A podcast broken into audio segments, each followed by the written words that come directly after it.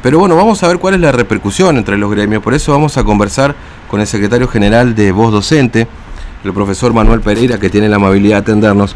Pereira, buen día, ¿cómo le va? Fernando lo saluda, ¿cómo está usted? Muy buenos días, Fernando, muy buenos días a todos los que nos escuchan.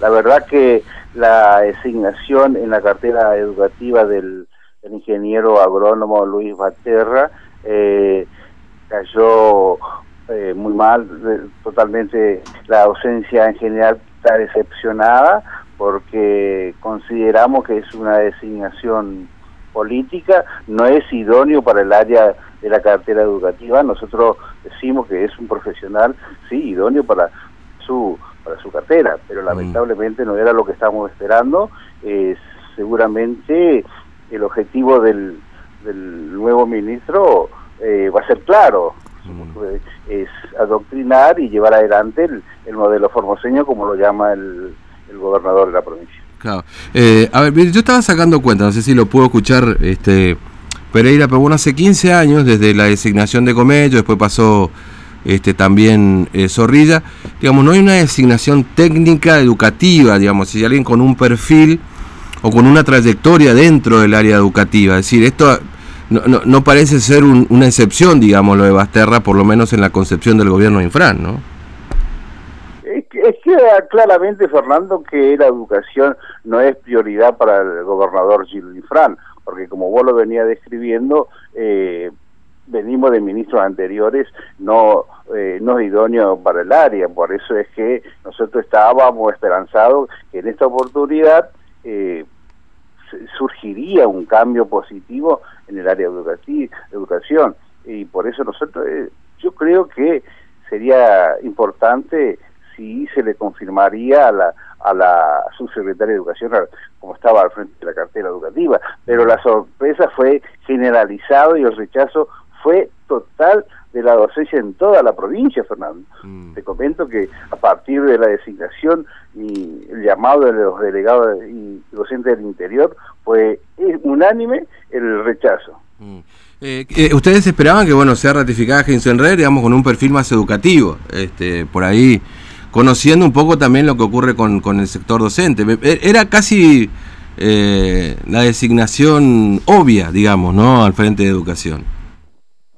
La verdad que nosotros estábamos ya casi casi seguros que, que seguiría adelante la, la señora subsecretaria a cargo de la cartera educativa, la licenciada Analia Heisenberger, pero la sorpresa fue tal que nosotros lo consideramos una designación totalmente política eh, del gobernador de la provincia. Mm. Ahora, em, eh, eh, ¿qué impacto ha tenido, según su percepción Pereira y el de docentes auto, perdón, voz docente, esta designación de, de, personas que no tienen un perfil técnico educativo, más allá que por supuesto puedan en el área, en educación, en el ministerio, contar con esos perfiles, digamos, para usted, ¿cuál cree que ha sido el impacto, digamos, en, en el área educativa? Por eso, eh, eso es lo que me llamó la atención, Fernando, el, el, rechazo generalizado en poca en pocos minutos, en pocas horas de haber sido designado. Por eso, eh, transcurrido ya hoy, seguramente eh, vamos a tener más, más certeza de cuál va a ser el, espíritu y de la docencia en general, mm. porque el rechazo fue total.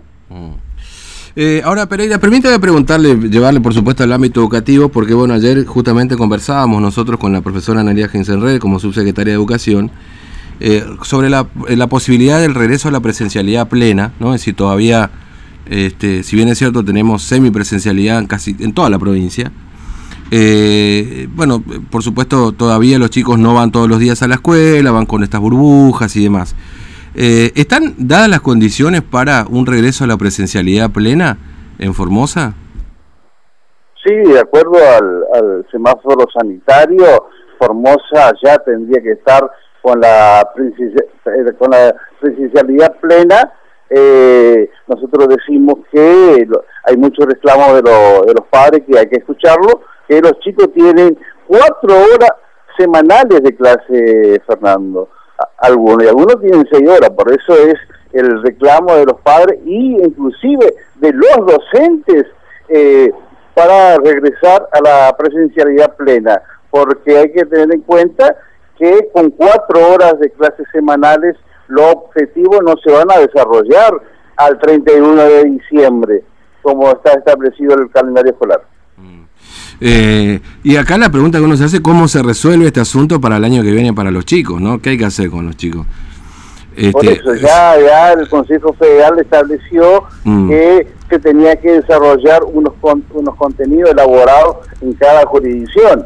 Y eso es lo que los docentes eh, temen no poder cumplirlo y que lo lleven en, fuera del calendario escolar a desarrollar esos objetivos. Por eso es que se está pidiendo el regreso de la clase total en toda la provincia porque el semáforo sanitario lo permite, no hay circulación viral, por lo tanto creemos ya que eh, hay que tener en cuenta que eh, en Formosa estuvo cerrada la escuela casi casi el ciclo lectivo 2020 y el primer semestre del ciclo lectivo 2021. Por mm. eso nosotros estamos pidiendo eh, y escuchando a los padres y a los docentes que vuelva la, la presidencialidad plena. Claro. Eh, ahora, si, si mañana resulta que este, Basterra, como nuevo ministro de Educación, los convoca, ¿no? En una apertura casi milagrosa, podríamos decir, ¿no? te escucho muy bajo. No, le decía. La lluvia está, sí, está complicada. en, mi, eh. domicilio y. No, le decía que si, si, si los convoca Basterra, ¿no? En una apertura casi milagrosa que no, no suele ocurrir muy seguido esto que los inviten a ustedes a una mesa de diálogo, a vos docente, ¿no? ¿Van? ¿Se sientan a hablar? con Basterra? Sí, nosotros ya hoy vamos a presentar un petitorio donde eh, queremos participar eh, de, la, de, de las reuniones con los otros gremios porque lamentablemente eh, nuestro espacio, nuestro gremio, no nunca hemos participado más de ocho años con los, con los ministros anteriores, por lo tanto nos gustaría estar mm. presente en una discusión salarial o educación con el nuevo ministro. Claro. Eh, Pereira, gracias por atendernos, muy amable, que tenga buen día. No, ¿eh? Fernando, disculpa por... No, está bien, no se preocupe. Acá también, acá también está bastante intenso. Un abrazo, Pereira, hasta nuevo. ¿eh? Bueno, ahí estábamos conversando entonces con Manuel Pereira, secretario general de Voz Docente.